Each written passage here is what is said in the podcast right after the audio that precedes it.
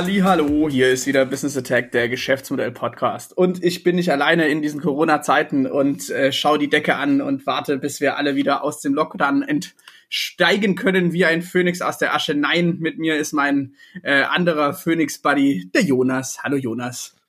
Hallo. Ah, bin ich jetzt ein bisschen froh, dass die Anmoderation jetzt geklappt hat. Zum Hintergrund, wir haben einfach äh, bestimmt fünfmal jetzt eine Anmoderation versucht und ich habe jedes Mal verkackt. Jetzt ist aber gut. Und äh, jetzt reden wir über Geschäftsmodelle. Worüber reden wir denn heute, Jonas?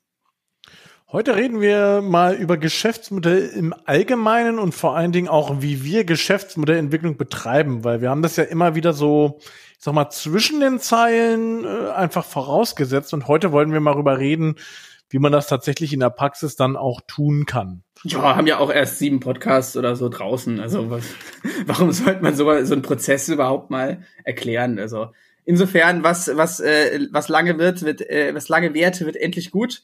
Ähm, wollen wir vielleicht so ein bisschen anfangen? Ähm, im, äh, wie man, wenn wir kurz mal exemplarisch darstellen, wie man diese Geschäftsmodellentwicklung im Normalfall abläuft und was so klassische Fehler sind, um dann drauf umzuschwenken, wie wir es machen würden oder wo, warum wir das so, dann können wir praktisch erklären, warum wir das auch teilweise so machen. Ja, können wir gerne tun. Also, ich denke, ein, ein wesentlicher Punkt am Anfang ist, dass natürlich in irgendeiner Form an eine, an ein Projekt oder auch an eine Firma, wenn wir jetzt zum Beispiel über den Startup-Kontext denken, die Anforderung gestellt wird, ein Geschäftsmodell zu bauen. Entweder zu einem konkreten Produkt oder zu einem konkreten Projekt ähm, soll sozusagen ein Geschäftsmodell aufgestellt werden. Und das geschieht häufig einfach als so eine, ich sag mal, lästige Pflicht. Genau, da hat dann der, der Praktikant soll dann mal so dieses Business Model Canvas die Vorlagen raussuchen und was machen wir da eigentlich? Oder man hat schon damit gearbeitet und es wird halt rausgezogen, aber es ist halt so, äh, vor allem, wenn es jetzt, sage ich mal, aus einem etablierteren Kontext kommt, also die, die, die Firma gibt es schon, dann wird halt so gesagt, ja, hier unsere, wer sind denn unsere Kunden? Ja, wissen wir doch, Firma A, B, C und D, das schreibe ich jetzt halt mehr rein und sonst was. Also da wird dann ganz viel Erfahrungsschatz einfach übertragen und vorausgesetzt, ne?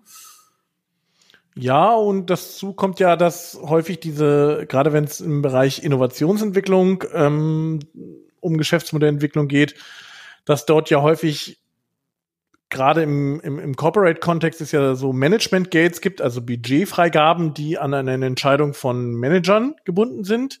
Und dort ist natürlich so die übliche Frage, ja, ja, schönes, geiles Produkt und so haben wir alles verstanden, aber was ist denn das Geschäftsmodell dazu? Und das führt halt in der Regel dazu, dass kurz vorher, entweder kurz vorher vor dieser ähm, Budgetsitzung oder ganz am Anfang des Projekts schnell mal so ein Business Model Canvas gebaut wird und ähm, das sozusagen dann Status quo im Projekt dann auch verbleibt. Genau, das ist, glaube ich, auch wichtig. Ganz oft wird es ja gemacht von Leuten, die eigentlich gar nicht so viel mit dieser Geschäftsmodellwelt zu tun haben, weil sie zum Beispiel einfach großartige Bastler sind, die eine Idee für ein Produkt haben, das in den internen Accelerator oder sonst was geben, da Erfolg haben und dann sollen sie auf einmal jetzt äh, Businesswelt spielen. Ähm, ich glaube, was, der, was ich noch äh, gerade als wir geredet haben, was mir eingefallen ist, was ich gleich voranstellen wollte oder was uns auch immer wichtig ist, der Kontext des Geschäftsmodells ist halt super wichtig, weil es ist ein Riesenunterschied, ob das jetzt Ganze für ein Startup gemacht wird, dieser ganze Prozess, diese ganze Geschäftsmodellreise,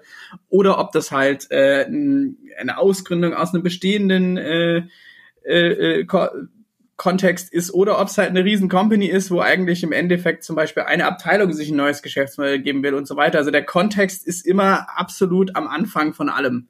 Das ist nochmal ein wichtiger mhm. Hinweis, den ich, äh, den ich noch geben wollte. Ne? Kontext und äh, was wir auch immer wieder feststellen, ist Kontext und die Phase, in der sich das Projekt oder das Produkt oder die Firma befindet. Mhm. Ich glaube, das sind die, das sind die zwei Punkte. Das eine ist, ist Kontext, also in welchem Umfeld bewege ich mich? Und das zweite ist, in welcher Phase bin ich? Denn je nachdem, in welcher Phase ich bin, kann ich ja eher schon auf ein etabliertes Geschäftsmodell entweder zurückgreifen mhm. oder ich befinde mich sozusagen in einer frühen Phase und baue ein Geschäftsmodell komplett neu. Und das ist auch nochmal ein wesentlicher Punkt, ähm, um, um diesen Prozess ähm, sauber beschreiben zu können, damit er auch sozusagen genau darauf zugeschnitten ist, auf das Problem, was man da tatsächlich auch gerade lösen möchte. Genau, und dann auch nochmal hier wahrscheinlich dieser Hinweis am Anfang, so eine Geschäftsmodellentwicklung, das ist ja ein längerer Prozess. Also der ist ja nicht, äh, man macht einen Workshop und dann kommen die hippen Jungs aus Berlin und man macht einmal, redet über ein Geschäftsmodell, füllt diese Tapete aus, äh, ist total digital und alle sind glücklich und gehen raus und sagen, jetzt haben wir ein funktionierendes Geschäftsmodell. Das ist, glaube ich, so der Fehler, der am öftesten gemacht wird. Das ist ja eigentlich ein kontinuierliches äh, äh Testen der Hypothesen, die ich da aufgestellt hat, weil es, äh, jeder, der mit Jonas zu tun hat, diesen Satz sagt er oft, ein Geschäftsmodell ist eine, ein, ein Status quo von Hypothesen. Und äh, ich glaube, das ist so ein, einer der, der Kardinalsfehler, der oft gemacht wird, oder?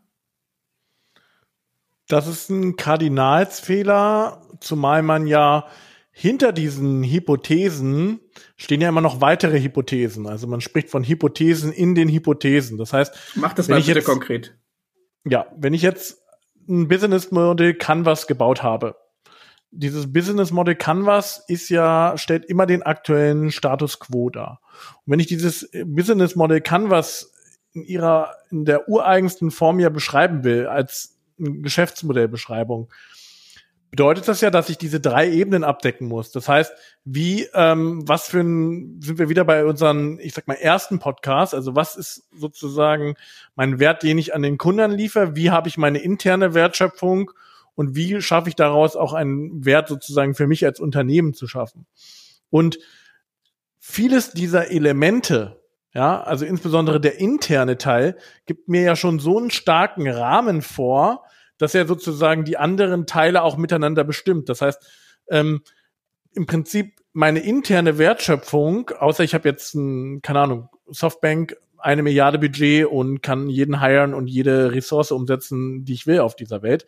Aber wenn das nicht der Fall ist, dann sind sozusagen der Rahmen, in dem ich diese Geschäftsmodellentwicklung ähm, betreiben kann, also das, das, was tatsächlich sozusagen implizit oder in dem Fall, Entschuldigung, explizit auf dem Canvas steht, dahinter steht schon im Prinzip eine ganze Reihe an Vorgaben, die ich sowieso schon habe als Unternehmen. Ja, das war jetzt irgendwie so eine klassische Politikerantwort, hört sich gut an, aber können wir es noch einen Ticken konkreter machen? Also einfach hast du irgendwie ein Beispiel von äh, aus der Praxis, was du damit genau meinst.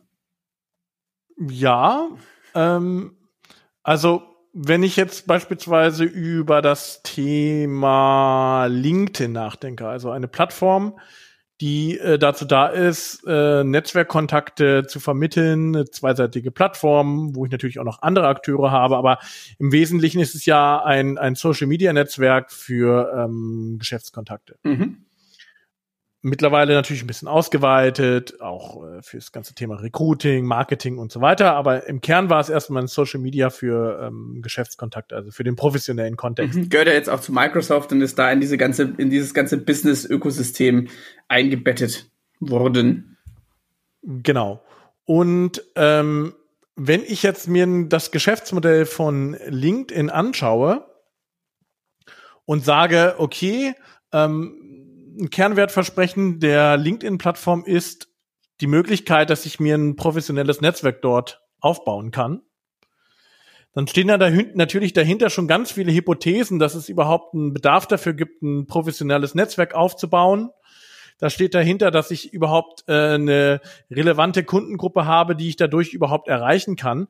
Das heißt, dadurch, dass ich sozusagen mich in diesem Umfeld, Marktumfeld Social Media für Professionals befinde, habe ich ganz viele Hypothesen, wo ich schon im Voraus sozusagen einen Checkmark dran gemacht habe. Und jetzt sozusagen baue ich darauf sozusagen mein äh, Geschäftsmodell aus, weil ich grundsätzlich weiß, dass gewisse Grundhypothesen, also dass ich eine Technologieinfrastruktur dahin bauen kann, dass Leute das äh, nutzen, das ganze Thema App Store und so weiter. Also ich baue äh, auf etwas Bestehenden aus, ja. Mhm. Und das ist äh, das ist sozusagen, das, das meine ich mit diesen Grundhypothesen. Also hinter jedem Geschäftsmodell steckt nochmal so, sozusagen eine tiefer liegende Architektur. Äh, danke für diese Überleitung, weil jetzt kann ich die natürlich bieten. Dahinter steht ja noch viel eher die Vision, die du eigentlich hast, für egal welchen Zweck jetzt gerade, weil du hast ja immer irgendwas im Kopf.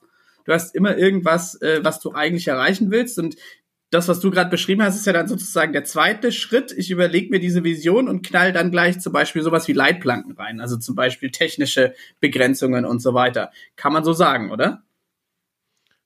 Genau, also das wäre sozusagen ein Schritt, der eigentlich noch vor dem eigentlichen Geschäftsmodell geschehen muss, dass das, ich das Vision habe und tatsächlich auch ein relevantes Problem löse. Ja. Genau, also das ist ähm, immer unser Start, Startpunkt, wo wir auch immer ins Gespräch kommen und sagen, oder meistens besteht ja schon ein Geschäftsmodell. Also wenn, wenn man da anfängt und irgendwie um, um Hilfestellung gebeten wird, dann ist es oftmals so, dass es ja schon äh, ein Geschäftsmodell rausgebildet hat, das man verfolgt, mehr oder minder erfolgreich oder das, was man im Kopf hat. Man hat aber meistens noch nie so richtig systematisch dran gedacht. Und dann, so, wenn man dann dieses Canvas erstmal auffüllt, dann ist es aus unserer Sicht, glaube ich, halt äh, super sinnvoll, das mit der Vision, die man hat, abzugleichen. Also passt diese zwei Sachen überhaupt, weil liegt dieses dieser Mod, also aktuelle Stand, wo ich bin, auf dem Weg in Richtung meine Vision. Und ich glaube, das ist halt nochmal ganz wichtig, dass der Startpunkt eigentlich nicht ein äh, Geschäftsmodellentwurf ist, sondern eigentlich die dahinterliegende Vision für äh, die Firma, mein Startup, die Abteilung, keine Ahnung, mein Pony. Immer der erste Schritt, die Vision.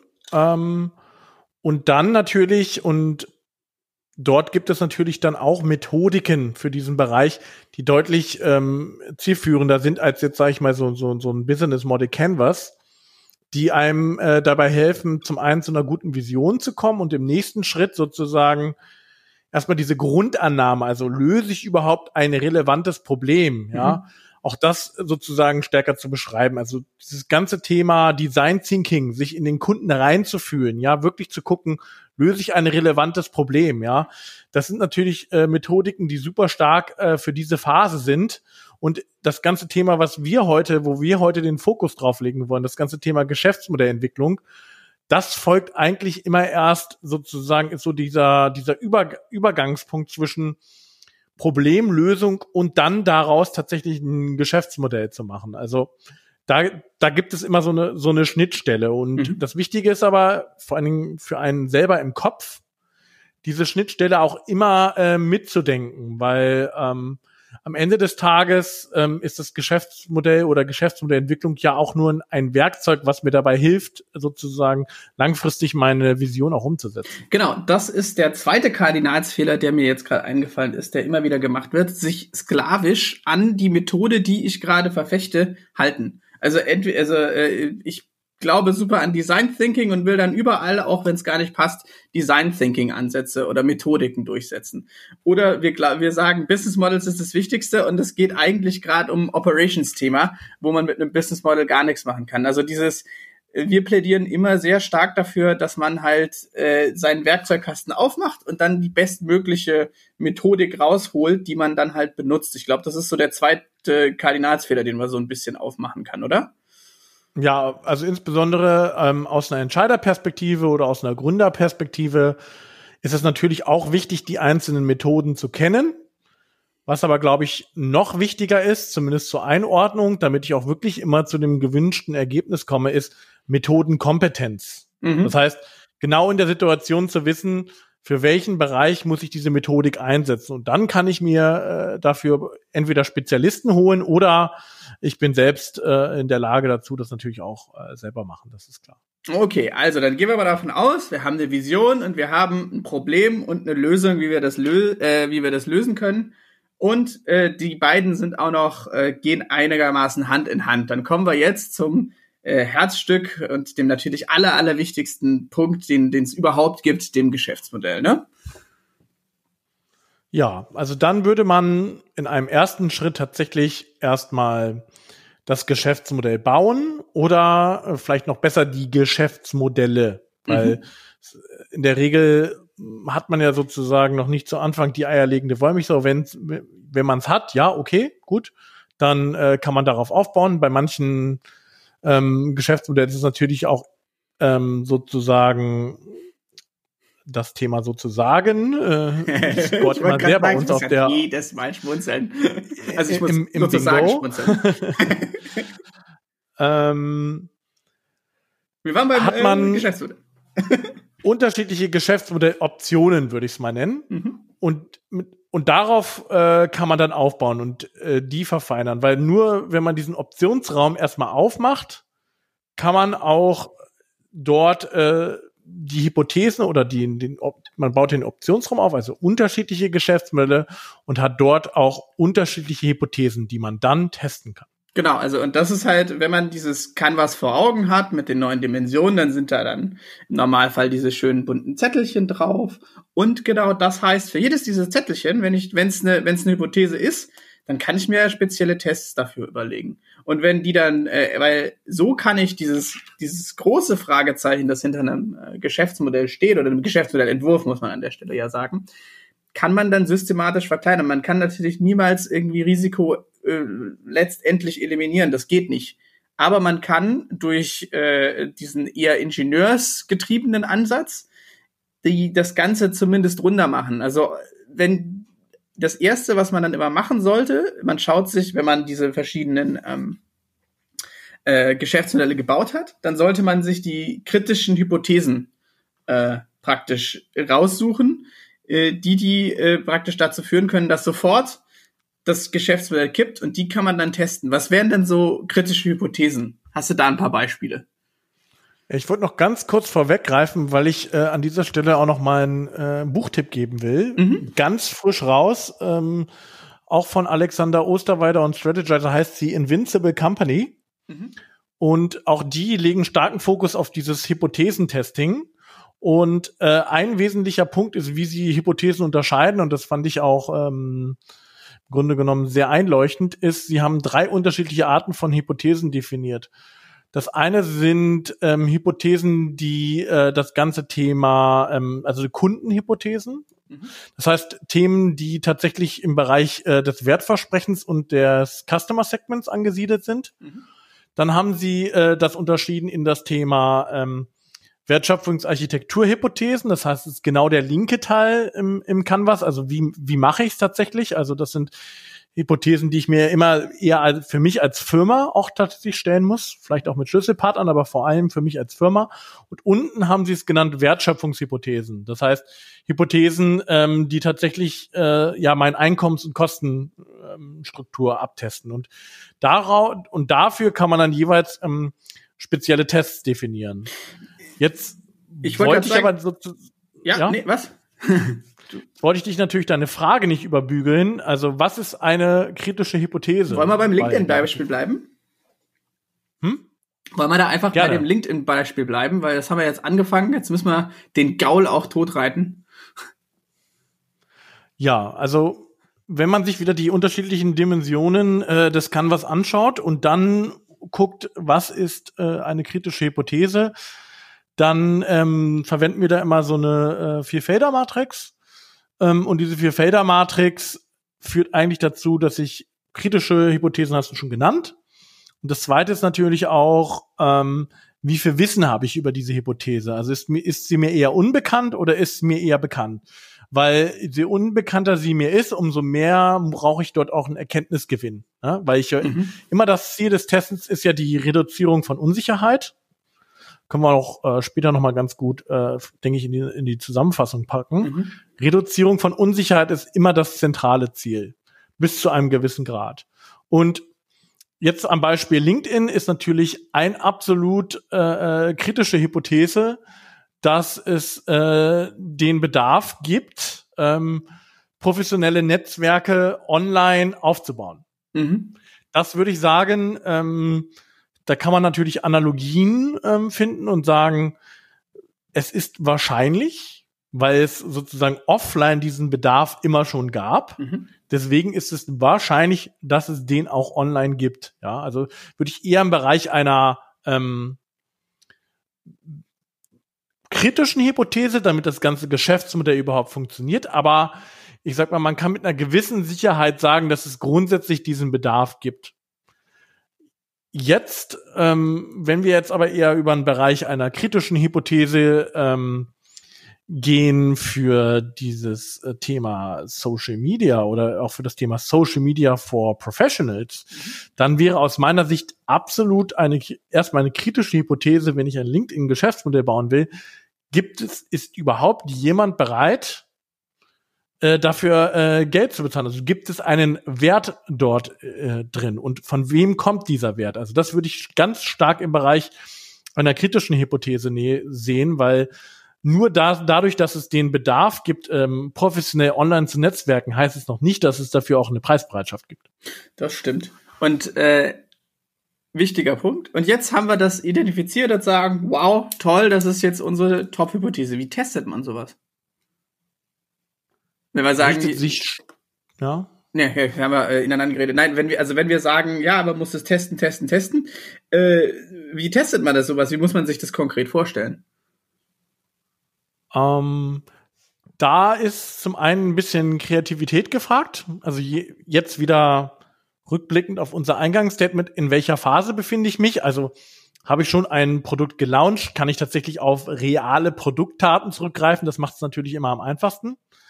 Oder aber bin ich in einer früheren Phase, wo ich sozusagen durch ähm, andere Hilfsmittel, ja, durch andere Testing-Hilfsmittel ähm, mir sozusagen ähm, Brücken bauen muss. Mhm. Und ähm, wir arbeiten an dieser Stelle immer stark, wir nennen das Testkarten. Und äh, diese Testkarten, also sind wir jetzt sozusagen auch nicht die Erfinder davon, ja, gibt auch viele andere, die damit arbeiten. Nichtsdestotrotz ähm, sind diese Testkarten halt ein gutes Mittel, mir diese Tests ähnlich wie so eine To-Do-Liste mal zu strukturieren. Das heißt, ich habe am Anfang schreibe ich eigentlich immer auf, was ist Kern dieser Hypothese? In diesem Fall ähm, Leute sind bereit, einen gewissen Wert für professionelles Netzwerken zu bezahlen. Mhm. Dann ähm, komme ich in den Bereich der Beobachtung. Das heißt, wie will ich das überprüfen? Ja, ähm, da an dieser Stelle mal ein ganz konkretes Beispiel. Man könnte eine Landingpage bauen, wo man unterschiedliche, wo man unterschiedliche Preismodelle testet, auch testet, wie interagiert der Nutzer mit dieser Landingpage und könnte dort zum Beispiel so ein klassisches AB-Testing gehen. Mhm. Und wenn ich natürlich ein gelaunchtes Produkt habe, habe ich natürlich noch viel mehr Möglichkeiten, weil ich dann sozusagen mit Testnutzern auch experimentieren kann. Das, ja, genau, dann das, ganz, ja. Nee, das also nur dann als, ganz, ja. heute heute äh, reden wir die ganze Zeit ineinander. Äh, das nur als zusätzlicher Hinweis, dieses klassische AB-Testing ist ja das dann, was man auch immer von den großen Digitalunternehmen hört. Das machen die eigentlich die ganze Zeit. Äh, da wird dann geguckt äh, bei Google, ob jetzt, äh, keine Ahnung, ein Buchstabe rot ist oder blau. Und dann sagt äh, ein Mitarbeiter, ich glaube, dass rot äh, viel besser ankommt. Und dann sagt der oder die Vorgesetzte einfach nur, ja, dann mach mal mit 50.000 Page-Views ein äh, AB-Testing. Und dann wird einfach nur geguckt, wie wird besser geklickt anhand von ganz vielen Metriken und dann wird das überprüft. Also sobald man ein laufendes Produkt hat, ist AB-Testing eigentlich immer die einfachste Variante. Also ich schalte für ein gewisses Publikum begrenzt zeitlich ähm, Veränderungen frei und schaue mir dann an, wie das äh, vom normalen Nutzerverhalten abweicht und ob es in eine Richtung geht, die mir gefällt oder nicht. So, das war nur als äh, Zusatz zu AB-Testing, weil wir schmeißen teilweise auch einfach Sachen in den Raum, ohne dass wir sie erklären. Deswegen Entschuldigung für die Unterbrechung. Nee, nee, gerne. Oder noch ergänzendes Beispiel, der sogenannte Netflix Blind Button. Dort wird sozusagen ein Button mit einer speziellen Funktion angeboten und wenn genügend Leute draufklicken, dann baut man tatsächlich erst diese Funktion. Okay. ähm, dann komme ich in den Bereich, also was ist sozusagen mein Kriterium? Wie will ich es messen? Auch was ist sozusagen mein mein mein Abnahmekriterium? Das ist Abnahmekriterium. Es ist auch sehr wichtig, mhm. ähm, dass ich das natürlich vorher definiere, damit ich hinterher sozusagen nicht irgendetwas ähm, messe und, und, und, und dann das sozusagen an mein zu erwünschendes Ergebnis anpasse. Ja, das ist natürlich einfach ganz klare äh, Wissenschaftslogik, aber auch die ist natürlich, sollte natürlich auf so einen Geschäftsmodelltest angewandt werden. Genau. Und, und dann natürlich, dass ich mir Kriterien überlege, wenn ich sage, wann ist es eigentlich auch erfolgreich. Genau, also das ist auch immer noch, das kann wehtun, weil wenn man halt äh, diese Hypothese hat und man glaubt da total dran und es ist halt, äh, man liegt dann immer wieder falsch, das macht keinen Spaß. Also da äh, muss man auch sehr hart zu sich selber sein und einfach wirklich deswegen hinschreiben, es ist nur erfolgreich, wenn mindestens 75 Prozent der Befragten äh, das wollen oder und so weiter. Also da muss man wirklich sehr relativ strikt mit sich selber sein, weil nur dann belügt man sich nicht selber. Aber genau das soll dem halt so ein bisschen vorbeugen auch. Ne? Ähm, wenn wir jetzt noch über Tests sprechen, da ähm, Gibt es noch andere Arten von Tests, die man sich vorstellen kann? Oder was ist denn, wie ist Erfahrung einzuordnen? Ich meine, gibt gibt's ja auch. Äh, was, was gibt's da so für verschiedene Sachen, die uns einfallen? Ähm, und wie sind die so einzuschätzen? Hm, ja, da kann man vielleicht auch unterschiedliche Evidenzlevel ansetzen. Das heißt, dass man sich überlegt, wie viel Aussagekraft hat mein Test überhaupt? Ja, also mhm. der Klassiker ist natürlich, äh, aus einer Startup-Perspektive, ich baue ein Pitch-Deck und gucke, ob jemand in mich investiert. Ne? Also mhm. das ist natürlich, ähm, oder ich messe einfach nur überhaupt mal die Reaktionen auf ein Pitch-Deck. Das ist natürlich in der frühen Phase. Ähm, ob das Geschäftsmodell allerdings funktioniert, darüber kann ein PowerPoint-Slide-Deck ich sag mal, nur begrenzt Aussagen treffen. Ne? Tausende Berater weinen gerade auf einmal, fangen an, die das große Klagelied zu singen und widersprechen uns bitterlich. und Beraterinnen natürlich auch. Dann natürlich in äh, großen Unternehmen ähm, sehr beliebt, natürlich äh, Abschätze und Pläne zu machen.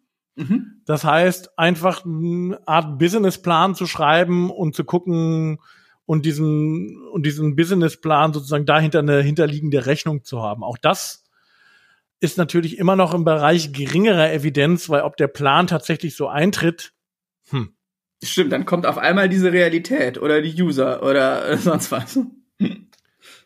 Dann kann man natürlich äh, stark auch sagen, dass ich gewisse, eine gewisse Peer Group habe, an der ich mich orientiere. Da sprechen wir dann von so genannter Anek Anecdotal Evidence oder auch anekdotische ja. Evidenz. Das heißt, dass man sich einige wenige äh, Nutzern sucht ja, oder, oder auch Expertinnen Konten, zum Beispiel. Oder auch Experten und das äh, sozusagen sich dort ein Feedback einholt. Ähm, das kann in der muss in der frühen Phase absolut nicht falsch sein, um ge gewisse kritische Hypothesen zu testen. Es muss einem aber trotzdem klar sein, dass das natürlich mir noch nicht langfristig Aussagekraft über die Funktionalität meines Geschäftsmodells liefert, mhm. ist aber natürlich immer mal erstmal, ein, ich sag mal, ein relativ einfacher Test mit einem überschaubaren äh, Testaufwand, um mal so einen kleinen Cross-Check auf meine Hypothese zu machen. Genau, das könnte zum Beispiel sein, wenn wir jetzt hier auch wieder, es könnte einfach sein, wenn ich, ich hypothetisches Beispiel, ich habe äh, ein Pharma-Startup und ich habe den tollen Geistesblitz gehabt und irgendwas funktioniert da, was sonst niemand kann. Dann rede ich da mal mit ein paar alten Hasen, wie es denn eigentlich aussieht bezüglich der Zulassung. Ob das überhaupt äh, klar gehen könnte, weil man da mit tausend Ämtern und Prozessen und sonst was zu tun haben müsste. Und das könnte dann halt das Ganze kippen. Und dann wäre es eine hohe Evidenz, wenn die schon von vornherein sagen so, ah, gute Idee, aber hatten wir schon X, Y, Z sind alle nicht durchgekommen. Und nicht, weil sie nicht wirksam waren, sondern wegen bürokratischer Hürden oder sowas. Das wäre dann eigentlich dafür ein ziemlich guter Test sogar, ne? Da sind wir auch wieder beim Kontext und Phase ziemlich guter Kontext, äh, zumal wenn ich sozusagen ein Ergebnis dort äh, herausbekomme, dann kann ich das ja auch wieder nutzen. Das heißt, auch ein gescheiterter Test ist natürlich eine Information, ja, also wenn es die, genau, wenn es die absolute Grundannahme praktisch oder meine Vision sozusagen nicht killt, dann kann ich das ja sofort wieder einarbeiten und dann muss ich halt ein neues Geschäftsmodell bauen, muss dann praktisch sagen, okay, dann muss ich das und das und das und das ändern, damit dieser Test dann eventuell bestanden wird. Und das Schöne ist halt, wenn man das äh, systematisiert, das heißt wirklich, das immer wieder zurückführen kann auf eine spezielle Hypothese, dann muss ich nicht mal gleich mein ganzes Geschäftsmodell verwerfen, weil ich irgendwie negatives Kundenfeedback oder so bekommen habe, sondern kann an gewisse neuralgische Punkte meines Geschäftsmodells gehen und dort äh, präzise Änderungen vornehmen und muss nicht immer sozusagen alles über den Haufen werfen. Mhm, ja, genau. Ähm, wenn man in der späteren Phase ist, gibt's ja dann auch noch wirklich so Sachen, die dann wirklich hart Evidenz sind. Also das härteste, was man haben kann, sind dann halt wirklich reale Preisbereitschaft. Also Kunden kaufen das äh, ist immer so die härteste Währung, wenn, wenn Kunden und Kundinnen ihr Geld ausgeben für etwas, dann ist ein Geschäftsmodell für den Moment erstmal bewiesen, würde ich sagen. Ähm, und dann gibt's ja noch so Tests, äh, Results, äh, User and Customer Evidence und Market Data so, ne? Wie sind die so einzuordnen? Sind im Höhenbereich äh, der Evidenz, weil ich da ja auch das Ziel habe, ähm, das breiter zu streuen. Das heißt, tatsächlich, wenn ich jetzt zum Beispiel über ähm, Benutzerbefragungen oder auch ähm, tatsächlich Usability-Tests und sowas nachdenke, da versuche ich ja zumindest auch von der Grundgesamtheit immer schon in den Bereich zu bekommen, dass es mir auch qualitative Aussagen erlaubt. Mhm. Das heißt, dort bin ich dann auch in einem höheren Evidenzlevel und äh, Marktdaten ist immer eine Interpretationsfrage. Also sind die Marktdaten natürlich hart, ja, ähm, dann hilft mir das natürlich. Wenn ich aber noch nicht in der Lage bin, meinen Markt sauber runterzubrechen, dann sind die natürlich auch im Bereich geringerer Evidenz. Mhm. Jo, und dann testen wir weiter, bis das Geschäftsmodell einigermaßen gut aussieht. Aber dann sind wir ja eigentlich so von der Geschäftsmodellentwicklung fast schon am Ende, weil dann geht's ja schon, haben wir dieses nächste Gate eigentlich schon, von dem du gesprochen hast, dann gehst du doch eigentlich schon Richtung MVP, ne? Dann gehe ich MVP. Ich kann auch je nach ähm, Struktur ähm, das parallelisieren. Ja, das heißt, ich kann auch äh, den MVP bauen und äh, parallel auch ähm, das Geschäftsmodell-Testing durchführen. Ist häufig auch sinnvoll, ähm, das parallel zu machen, einfach um dort nicht so viel Zeit zu verlieren. Mhm. Also und man ähm, einen, über MVP und MVP-Entwicklung würden wir auch in einen anderen Podcast dann nochmal machen. Wollen wir nochmal zusammenfassen, wie wir die ganze Reise jetzt im Normalfall so gehen und was Do's und Don'ts sind? Gerne. Also, wir fangen an mit der Vision und gucken dann, ob wir ein Problem lösen und ob wir eine Lösung dafür haben. Dann kann ich anfangen, mein Business Model zu äh, praktisch bauen und dann fange ich an, dieses Business Model zu testen. Alle Hypothesen, ich fange an mit den kritischen, mit denen, die mein Geschäftsmodell kill können, teste die ab, kläre das und wenn ich die abgeklärt habe, kann ich zu den kleineren, die nicht so relevant sind, zum Beispiel sind es wirklich die Kunden, die ich habe, äh, die, also die Kundengruppen, die ich habe und so weiter, teste die ab und wenn ich dann sage, hm, jetzt habe ich so viel getestet, jetzt muss ich wirklich mal anfangen, dann gehe ich so Richtung MVP. Hast du denn da was äh, noch nachzulagern oder äh, irgendwas, was dir auf der Seele brennt bezüglich des Themas? Nee, vielleicht noch ein letzter Punkt dazu. Ähm, wann soll ich denn tatsächlich starten? Also soll ich diesen Testprozess, wie oft soll ich den durchführen oder, oder wann bin ich auch tatsächlich bereit, dieses Geschäftsmodell dann tatsächlich auch zu launchen und nicht nur ähm, sozusagen immer ständige Retests äh, zu, unter, zu unterziehen? Da wäre ähm, meine Empfehlung, sich klar anzugucken, in, in welchem Unternehmenskontext befinde ich mich und wie ist das Risikolevel meiner Organisation? Das heißt, ist meine Organisation stark, also wenn ich jetzt über Venture Capital rede, dann sollte ich natürlich schneller etwas am Markt launchen, als wenn ich jetzt im Corporate-Kontext bin, wo ähm, frühes Scheitern häufig auch zum Scheitern des Komplettprojekts führt. Also das heißt, immer angucken, wie ist das Risikoprofil äh, meiner Unternehmung äh, beziehungsweise meines Projekts mhm. und daraus dann auch ableiten, ähm, wie viele von diesen Tests relevant sind und wie viel Evidenz brauche ich in diesen Tests, um entweder mich selbst zu überzeugen oder natürlich die Leute, die Entscheidungsträger. Genau, weil was wir im Endeffekt erreichen wollen mit Geschäftsmodellentwicklung ist eine systematische Reduzierung des Risikos zum Scheitern. Wir können niemals ausschließen, dass wir scheitern, das geht halt nicht, aber wir können es versuchen, systematisch zu reduzieren. So ein schönes Schlusswort eigentlich, oder? Sehr schönes Schlusswort. Ah, wunderschön. Dann, ähm, wie gesagt, falls ihr Fragen, Anmerkungen, Feedback, irgendwas habt oder einfach nur denkt, dass man mit diesen zwei äh, herzlichen Buben ein Bierchen virtuell trinken können, dann äh, schreibt uns einfach. Wir sind äh, auf jedes Feedback freuen wir uns, gehen drauf ein und äh, dann hören wir uns das nächste, nächste beim nächsten Podcast wieder, ne? Alles klar. Tschüss. Ja. Tschüss.